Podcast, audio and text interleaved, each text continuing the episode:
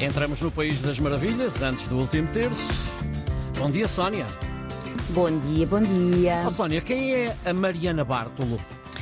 A Mariana Bartolo é a primeira médica surda em Portugal. Uhum. Uh, algumas pessoas mais atentas poderão lembrar Luísa Abreu dos Santos, que curiosamente morreu agora no dia 28 de outubro e que também era médica e surda, mas o caso, apesar de tudo, era diferente porque Luísa Abreu dos Santos já exercia medicina quando perdeu a audição uh, por causa de uma doença rara.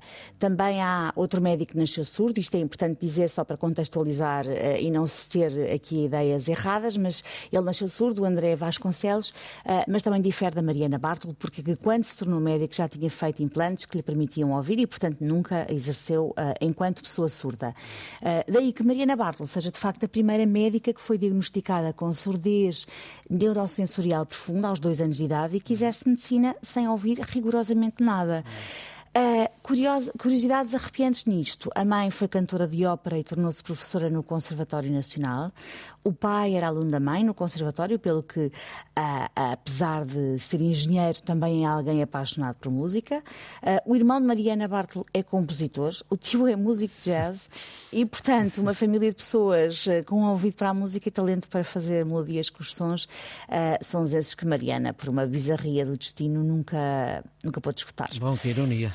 É verdade. Numa daquelas ironias que podiam ter feito com que Mariana se sentisse diminuída ou talvez pudesse ter-se autolimitado por ter já de nascença uma limitação sensorial, mas não. Mariana decidiu escolher o curso de medicina, estimulada por uma professora uh, que lhe disse que ela podia ajudar a comunidade surda se seguisse esse caminho.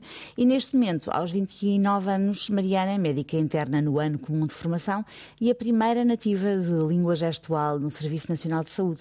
Uh, diz que ser surda lhe dá uma sensibilidade diferente para observar os doentes eu imagino que sim, claro, é sabido que quem não tem um dos sentidos apura aos outros. Tenho aqui duas questões. Primeiro, o curso, hum. como é que fez e como é que ela fazia para acompanhar as aulas?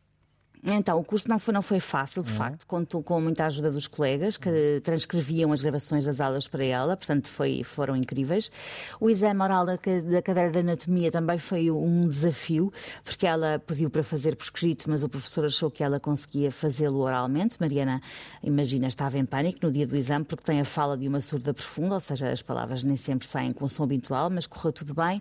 E o que interessa é que acabou o curso e hoje na consulta começa por explicar aos seus doentes que é surda surda, mas que lê os lábios e entende o que lhe dizem, tenta falar com eles e a comunicação é feita desta forma, resulta quase sempre, mas se houver dificuldades de compreensão, ela escreve num papel ou no computador eh, as perguntas que precisa de fazer para poder ajudar quem tem à sua frente e está feito.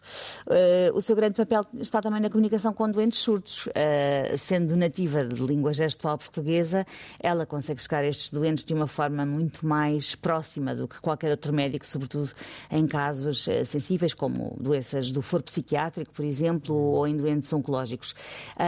de resto, a saúde mental é algo que tem vindo a preocupar Mariana Bartolo, sobretudo a, sua, a saúde mental das pessoas surdas, que têm uma propensão grande para se isolar, uh, sobretudo quando não têm uma, a família que ela teve ou amigos que se estimulam e comuniquem com eles.